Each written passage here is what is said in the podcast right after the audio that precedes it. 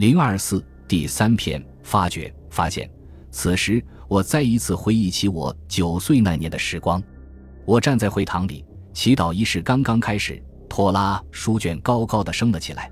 然后在诵读之前，他转过每一位会众的面前。在犹太教出现之前，只有众神的像才能列队接受崇拜。然而在这里，我们崇拜的却是一部书卷。我们头上的祈祷披巾要触碰到从面前转过的羊皮卷。托拉书卷及其字符的神圣性是如此纯净，以至于身体任何部位的直接接触都是不允许的。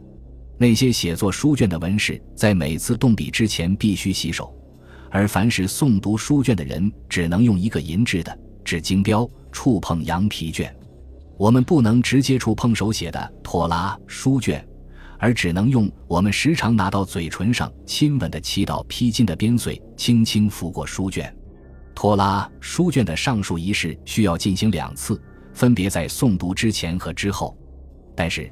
如今具有祭司身份的长者们是先站在那里，然后沿着铺有地毯的台阶走到高于会众的约柜前。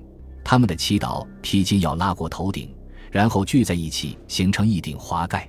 当他们发出祝福时，我们这些普通的犹太会众是不允许看他们的。当然，我有时会忍不住偷偷瞄上一眼。